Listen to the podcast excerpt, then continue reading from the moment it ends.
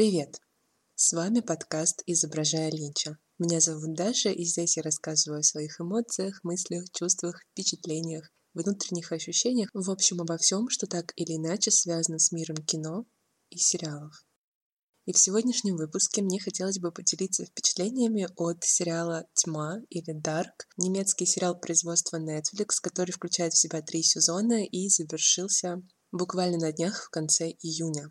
Вообще об этом сериале сейчас много где говорят, много где пишут, много кто рассказывает, но мне тоже хотелось бы с одной стороны, запомнить свои впечатления, а с другой стороны, рассказать, возможно, тем из вас, кто совсем ничего не знает об этом сериале или слышал как-то обрывочно, не сильно интересовался. Итак, в 2017 году на Netflix начал выходить данный сериал. Вообще у Netflix есть такая часть политики, сервиса, которая поддерживает производство каких-то локальных сериалов. И «Тьма» был одним из первых, когда корпорация дает деньги, финансирование, площадку какой-то другой стране, европейской, и та снимает свой сериал и просто транслирует на весь мир фактически. Конечно же, это очень удобно и классно для самого сервиса, потому что это привлекает новую аудиторию. С другой стороны, для этих локальных стран это тоже большой плюс, потому что, естественно, на такой уровень аудитории они выйти не могут. В принципе, если говорить про какую-то историю подобных проектов, то очень хорошо это видно на скандинавах, которые уже достаточно давно начали делать свои локальные местные сериалы в жанре так называемом Nordic Noir — скандинавский нуар, скандинавский детектив, триллер. И эти сериалы начинали обретать популярность за пределами Скандинавии, что было совершенно уникальным чем-то. Их смотрели и в Европе, их смотрели и в Америке, делали их ремейки, их стали потом уже выкупать тоже стриминги на повторные показы. И, наверное, вот в том числе это показало крупным компаниям, что в локальных производствах в каких-то небольших странах, без великих звезд, без великих имен мировых. Иногда, а на самом деле достаточно часто, появляется что-то действительно стоящее. В этом году, если вы слушаете подкасты, вы знаете, что летом э, начал выходить тоже сериал польский, который называется «Леса» или «В лесах». Тоже Netflix, тоже такой же тип финансирования, вообще работы был какой-то, если я не ошибаюсь, индийский сериал, будет выходить «Проклятие японское». То есть, в принципе, это круто, все ждут, что предложит Россия и что снимет Россия. Конечно, пока никаких вроде как проектов не планируется, но, наверное, рано или поздно и на этот рынок Netflix для производства тоже придет. Но вернемся к «Тьме». Действительно, это немецкий сериал. Выходил он, начиная с 2017 года. Включает в себя три сезона, серии длительностью где-то около часа. В каких-то сезонах это 8 серий, в каких-то сезонах плюс-минус еще одна-две. Сериал очень необычный, и сериал, во-первых, на мой субъективный личный вкус и взгляд, это один из лучших сериалов 21 века, потому что это практически единственный настолько качественно сделанный и продуманный сериал. С точки зрения работы над этим продуктом и конечного результата все просто очень хорошо. Остальное в большей степени вкусовщины, но об этом всем чуть позже.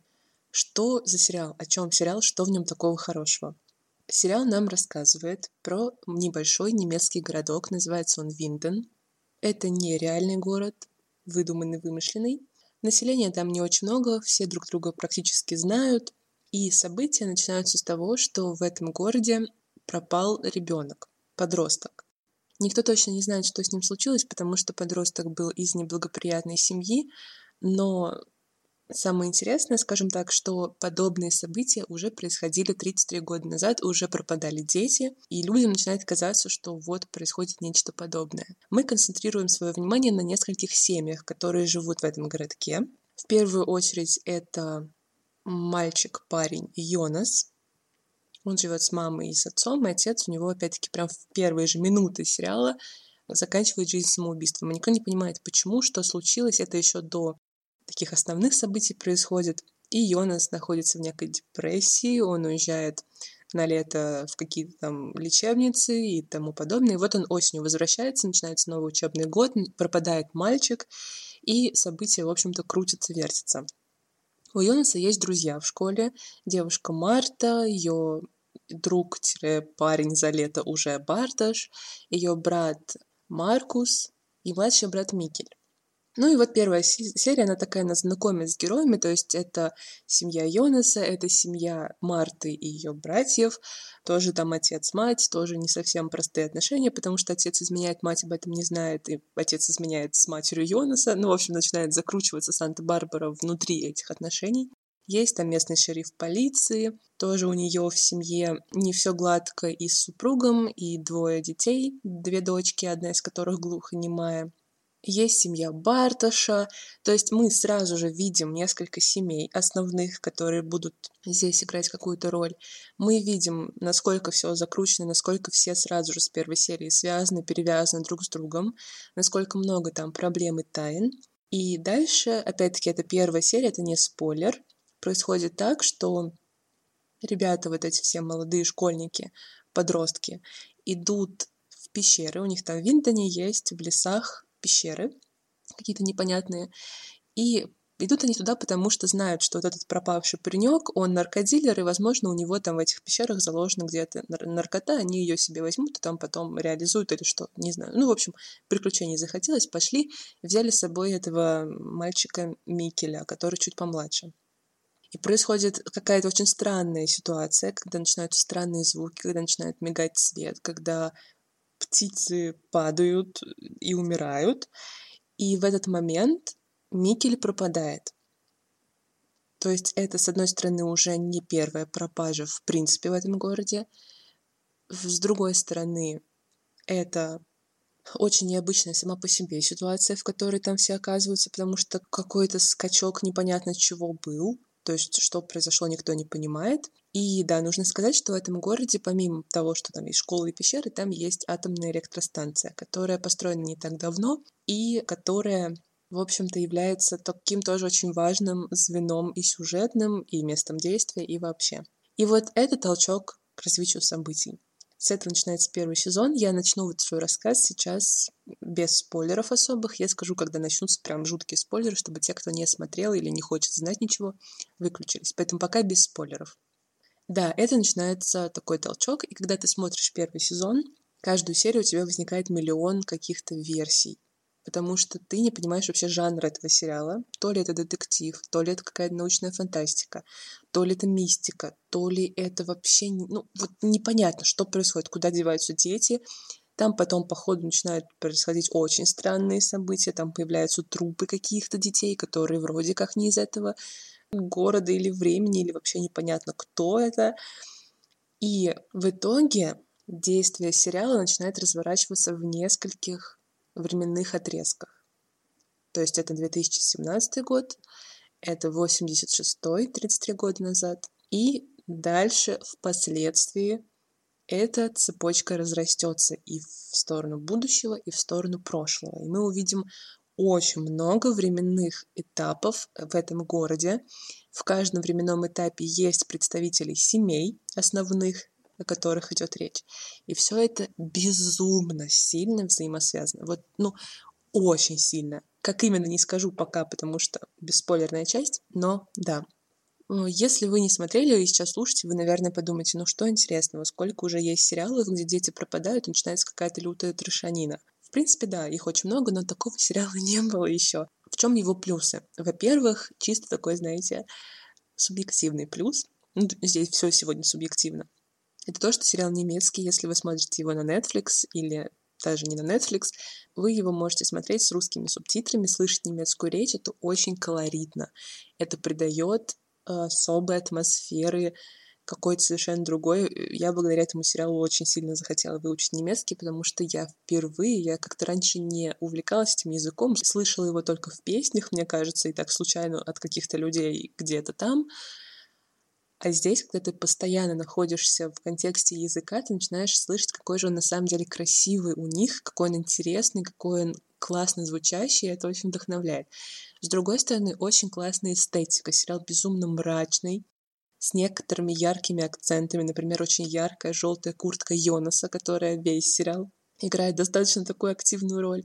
вот эти леса непонятные, такие мрачные, полутуманные, эти темные пещеры, эти какие-то грустные, нахмуренные, мрачные люди, какие-то странные слова, какие-то разные личности, какие-то вот эти обнаруживаемые трупы, птицы, которые падают с неба, очень классные саундтреки такие нагнетающие. И тебе не страшно, это не ужасы вообще ни в коем мере, но это все придает особую атмосферу, очень такую приятную в плане того, что она как-то очень вяжется с событиями и как-то очень так кольцует вот этот микромир сериальный, что тоже очень здорово. В-третьих, один из главных плюсов — это подбор актеров, потому что мы здесь будем видеть основных персонажей, в молодости, в зрелости и в старости чаще всего. То есть мы прыгаем по временным этапам, мы видим, например, в начале, в первой серии родителей Йонаса, потом мы их видим 33 года назад, когда они сами подростки. Потом мы можем кого-то из них увидеть спустя 33 года, когда они уже взрослые. Или мы видим там, дедушек, бабушек, этих героев, которые как, тоже были детьми, потом они были взрослыми, потом мы их видим вот этими дедушками, бабушками и так далее. И очень круто подошли к актерскому составу. Во-первых, очень много есть примеров, когда персонажи отец и сын или персонаж и персонаж в старости, они играются реальными отцом и сыном.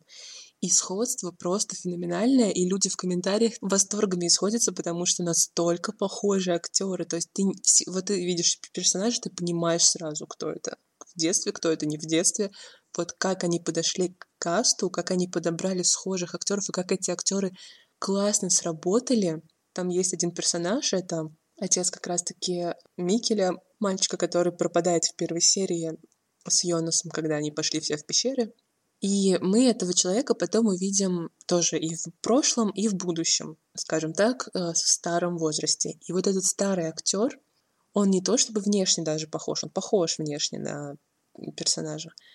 Он его мимику, он его жесты скопировал. Это так офигенно. У тебя реально ощущение, что ты правда перемещаешься во времени, и ты правда видишь этого же человека просто в другом физическом состоянии, скажем так.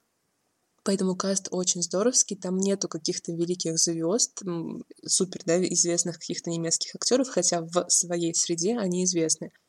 И они все очень здорово справляются, это действительно так. И плюс, конечно же, большой большой, огромный плюс этого сериала — это его непредсказуемость, потому что то, что там происходит, невозможно предугадать никому. Вот серьезно, если вы сядете смотреть первый сезон, вы ни за что в жизни не догадаетесь, что там будет в третьем. Вот ни за что. И это здорово. Это здорово, что сериал удивляет, и ты строишь свои версии, ты строишь свои гипотезы, они чаще всего не оправдываются, хотя некоторые подтверждаются. То есть в каких-то маленьких деталях можно до чего-то догадаться, но глобально, что там на самом деле происходит, это невозможно сделать, но это тоже плюс, потому что удивляться нужно, и это круто, когда вещи не под твоим контролем, когда ты вообще не можешь предсказать и предугадать, что же там будет дальше. Сам сюжет тоже это огромный плюс, потому что он очень проработан, он очень связан, он очень изначально проступает. То есть вот когда вы смотрите все три сезона, вы понимаете, что создатели сериала с первой же серии понимали, что они хотят. Они вели персонажей, они оставляли зацепки, они как-то все это связывали так, что все безумно логично. То есть вопросов в конце остается минимум. Чуть попозже я скажу о своих, когда будет со спойлерами часть. Но в целом глобально каких-то косяков, пробелов, провисов, того, что типа что-то тут вы намудрили так, что вас не бьется друг с другом. Такого нет. Все безумно логично, вытекает одно из другого, но единственное, что совершенно, повторюсь, непредсказуемо. И да, я лично очень советую этот сериал всем, потому что ну, вы такого не видели. Вы не видели, скорее всего, много немецких сериалов вы не видели, скорее всего, настолько классно сработанного сериала по всем вообще фронтам. Вы не видели при этом настолько сложного и одновременно простого сериала. То есть он правда сложный, он будет взрывать вам мозг. Есть очень много мемов про то, что там этот сериал нужно не маркировать возрастным рейтингом, а маркировать рейтингом по IQ. Но это не совсем так, то есть это даже там не Twin Peaks, где вообще непонятно, что происходит, и вы ломаете мозг, и в конце опять ничего не понятно, и вы просто на своих ощущениях и каком-то внутреннем восприятии выезжаете, да, потому что Линч никаких ответов никогда никому не дает. Нет, здесь все ответы вам дадут. Здесь в конце все объяснится, и вы все поймете. Но разница в том, что это сложный сериал в процессе. В процессе очень сложно сложить один плюс один и понять вообще, что происходит и почему так происходит. Это тоже интересно. Это интересно, когда ты постоянно ошибаешься, удивляешься, пересматриваешь, потому что с первого просмотра что-то там затерялось. И вообще, да, если вы будете смотреть, я бы советовала Особенно если будете делать перерывы между сезонами, хотя не знаю, как это возможно, но может быть так. Или кто-то смотрел первый сезон и забросил, например, пересмотреть, потому что первый раз, особенно если вы смотрите не в озвучке, а с субтитрами, первый раз очень сложно воспринимать первый сезон, потому что все новое. Я вот помню, как я в семнадцатом году села смотреть этот сериал, я не могла запомнить персонажей по именам, во-первых потому что имена все немецкие, и они не настолько иногда знакомые, и когда их много-много-много разных, ты начинаешь путаться в них. Плюс за счет того, что там практически сразу идут несколько временных этапов, и вам показывают известных вам вот по первой серии персонажей в других состояниях, вы их еще не совсем запомнили, кто кому кем приходится, кого как зовут, кто с кем там спит, кто кого любит, кто кого не любит. Когда вам показывают их еще там в детстве или в старости или еще где-то, первый раз очень сложно их вообще отделять и запоминать, а это важно, потому что события в прошлом важны для настоящего и для будущего, и вообще для всего. И поэтому, да, я бы советовала, наверное, первый сезон, если у вас проблемы будут с ним, попробовать пересмотреть и дальше уже идти дальше, тогда будет все намного понятнее. Я вот пересматривала первый перед вторым и третьим, и мне события первого стали очень вообще, вот там вопросов мало осталось, но потом второй, конечно, все опять смел и добавил новых вопросов. Поэтому, если подводить такой промежуточный итог части без спойлеров, я могу сказать, что да, действительно, это очень качественный сериал, подобных которому очень-очень мало. Единственное, что он достаточно медлительный и не супер динамичный. То есть события разворачиваются достаточно спокойно, несмотря на то, что они иногда просто шокирующие какие-то. Все-таки повествование, скажем так, сериальное, оно очень неспешное и такое концентрирующееся на чувствах, на конкретных персонажах, и это может сбить немножко. Вот у меня есть знакомые, которые смотрят, и они говорят, что вроде интересно, вроде ничего не понятно, но не тянет э, смотреть за боем, не тянет вот сразу же узнать, что же там будет. Такое тоже есть. Вот это полное непонимание жанра, непонимание части событий, непонимание, куда все идет, оно может вызвать вот этот эффект, когда у тебя нет ярого желания это все смотреть прям 24 на 7. Если у вас такое возникнет, ну, смотрите в своем темпе, но все-таки досмотрите, потому что сериал реально безумно качественный, и он стоит больших просмотров, он стоит внимания своего, потому что это огромная, очень здоровская, очень классная работа, которая достойна уважения. Повторюсь последний раз и начну часть со спойлерами, что настолько продуманного и классно выписанного сериала, да и фильма иногда даже, вы, скорее всего, не видели вообще или не видели очень давно.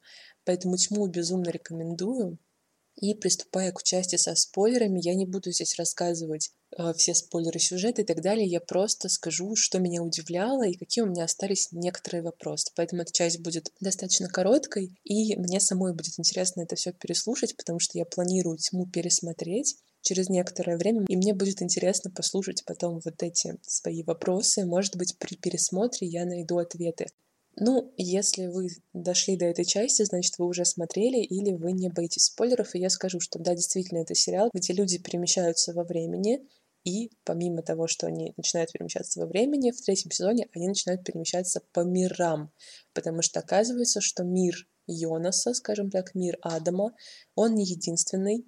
У нас есть, да, помимо этого мира, в котором произошел апокалипсис и мир разрушен, у нас есть мир Евы, и у нас есть мир без Адама и Евы. И вот эта троица, это, с одной стороны, вытекает, блин, с первых же серий, когда мы видим все эти знаки и все остальное, но никто, блин, об этом даже не думал, потому что создатели нас очень здорово ведут по тематике перемещения во времени. От этой точки можно на шаг вперед, на шаг назад, и мы все такие, вот что такое три, вот почему такой знак. А потом в конце э, второго сезона вопрос не из какого я времени, а из какого мира, и все такие, что?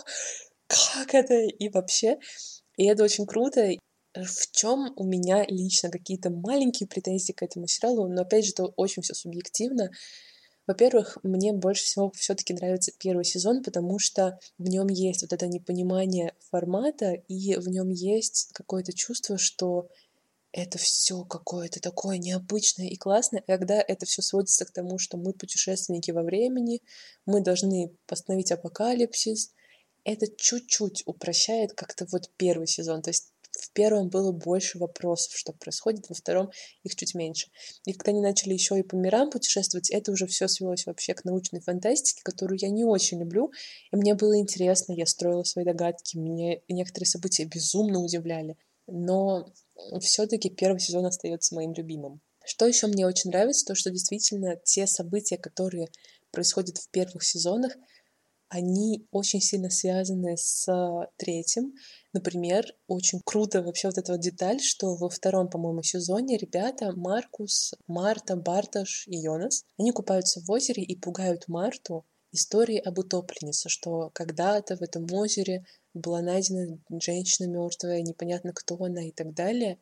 И в третьем сезоне мы видим, как мать Катарины убивает свою дочь, которая пришла из будущего, не понимая, что это ее дочь на берегу этого озера, меня прям мурашки сейчас пошли. И именно от Катарины остается та самая подвеска, и ее дети, купаясь в этом озере в будущем, шутят про утопленницу, которая на самом деле является их мать, которая пришла из будущего, которая убила ее собственная мать.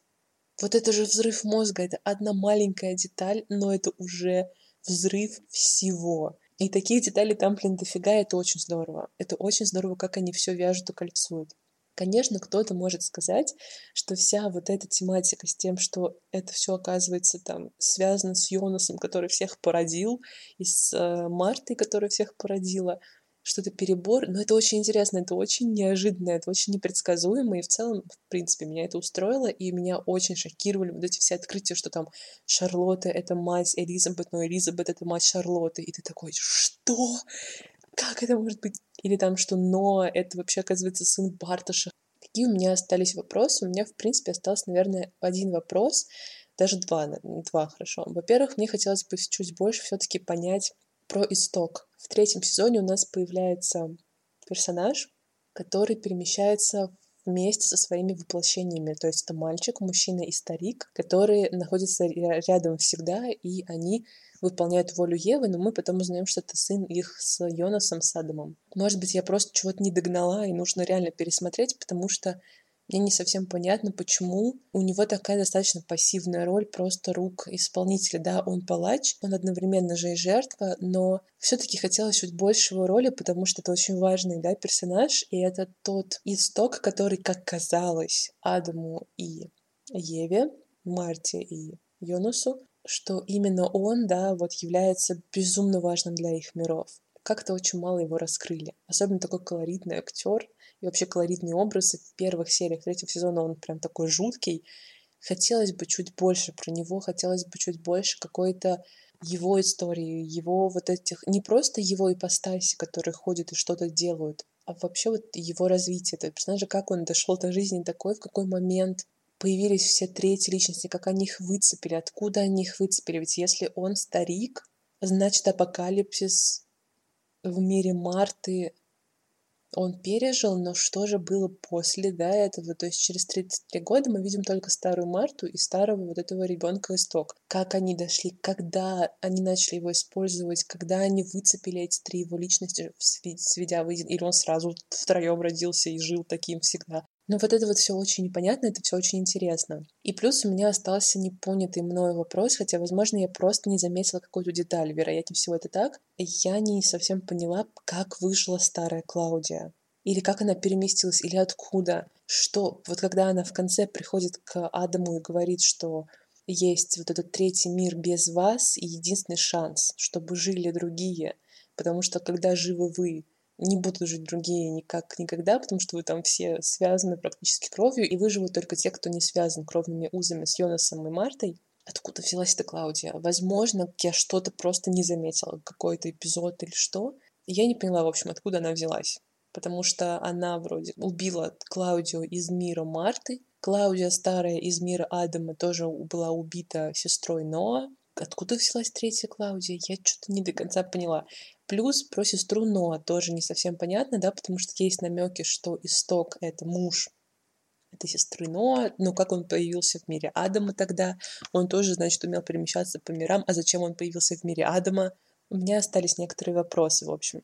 Ну и последнее — это то, что мне показалось все-таки чуть упрощенным тот факт, что в итоге да, вот этот все, весь толчок событиям, всему происходящему, вот этой всей глобальной трешанине, которая происходила три сезона, оказывается, дал просто ученый вот этот вот, у который, потеряв семью, решил создать машину времени или там что-то подобное, и нарушил миры так, что вот эта трешанина вдруг вывалилась.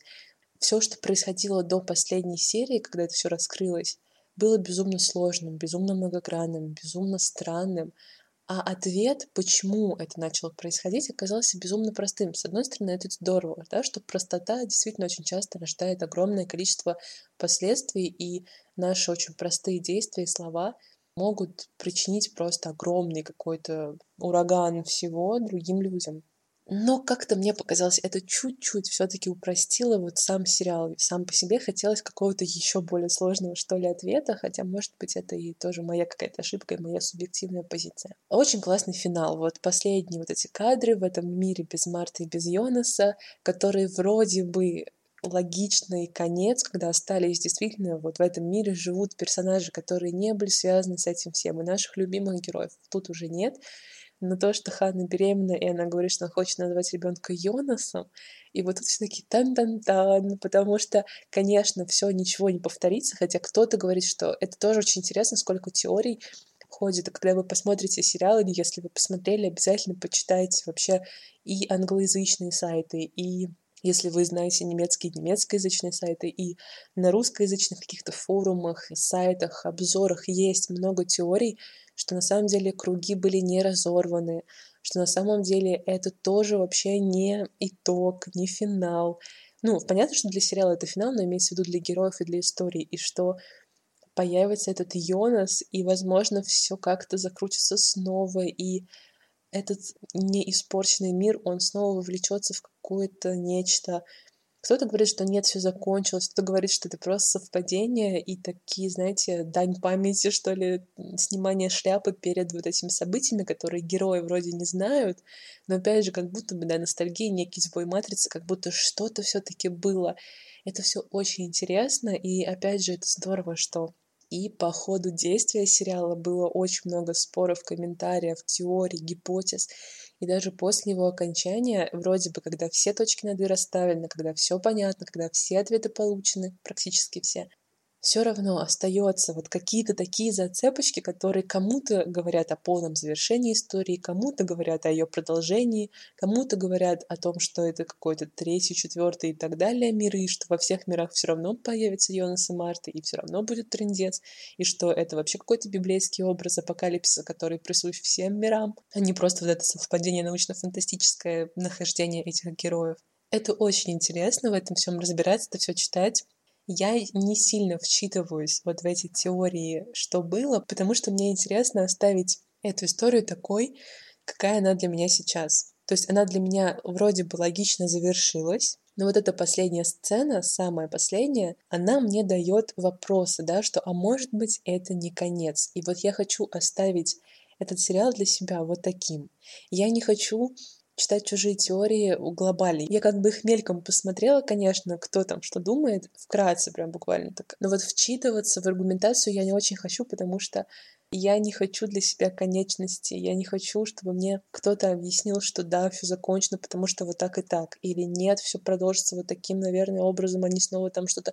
Я не хочу знать, как будет дальше. Мне очень нравится вот этот эффект что да, история закончилась, все вроде бы добро победило, скажем так, но может быть, и вот это может быть, оно может быть любым. И вот эта открытость, я просто безумно люблю открытые финалы, и я не люблю додумывать в открытых финалах, что будет дальше. Мне очень нравится именно сам факт, что финал открыт, и дальше может быть все, что угодно. Вот так же для меня в тьме. Для меня это открытый финал, в котором может быть вообще все, все, что угодно. И вот с этим ощущением мне хочется продолжать жить, продолжать пересматривать эту историю, возможно, в ней что-то новое находить, возможно, менять свои позиции. Но на сегодняшний день позиции именно таковы. И подводя итог, да, это один из лучших сериалов, которые я когда-либо смотрела, и я очень рада, что создатели его не скатили никуда, что сериал не затух, что он очень бодро шел всеми тремя сезонами своими, и очень на высоком уровне прошелся. Я надеюсь, что Netflix это показало, какой уровень может дать европейский сериал, и что Netflix все больше и больше будет обращать внимание и на локальные производства, и мы еще увидим очень много разных интересных, необычных, вот таких форматных, классных, атмосферных, очень емких, профессионально сделанных сериалов. И я, честно говоря, хочу сейчас посмотреть, что там немцы еще делали, какие у них еще есть сериалы, потому что очень уж мне понравилось все, что там есть. А если проводить параллели какие-то, то я бы сказала, что не по сюжету, не по формату, а в принципе по ощущениям внутренним. Это похоже, с одной стороны, на Twin Peaks, потому что много вопросов, мало ответов, только в конце все ответы начинают проявляться. На сериалы Линделофа, то есть это «Остаться в живых», «Оставленные», но у Линделофа у него проблема в том, что он как раз-таки заигрывается очень часто, и у него есть все-таки провисание сюжетное во всех его проектах. Остаться в живых это вообще, да, там три сезона прям хорошо, дальше пошло что-то очень странное и нелогичное и не связанное.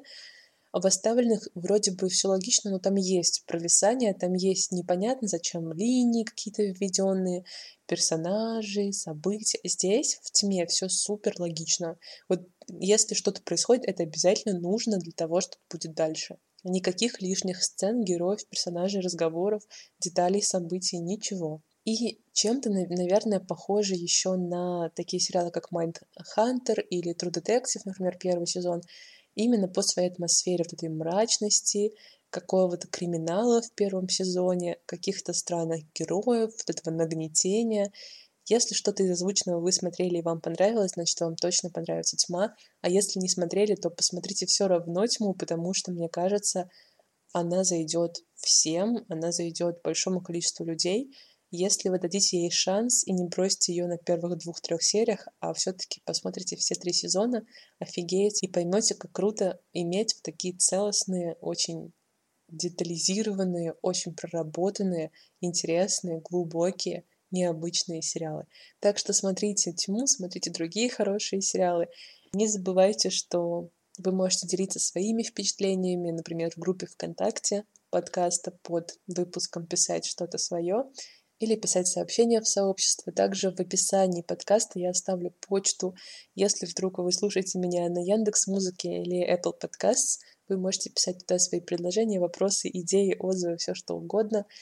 По традиции желаю всем хороших книг, фильмов, сериалов, чертовски хорошего кофе. Большое спасибо, что послушали этот выпуск. Надеюсь, он был для вас полезным и интересным. С вами был подкаст «Изображая Линча». Напоминаю, что подкаст можно послушать в Apple Podcasts, в Яндекс.Музыке, ВКонтакте. У подкаста есть группа ВКонтакте, Инстаграм, достаточно активный, там про книги и про фильмы в основном. Телеграм-канал, всего вам хорошего. До скорых встреч. Пока.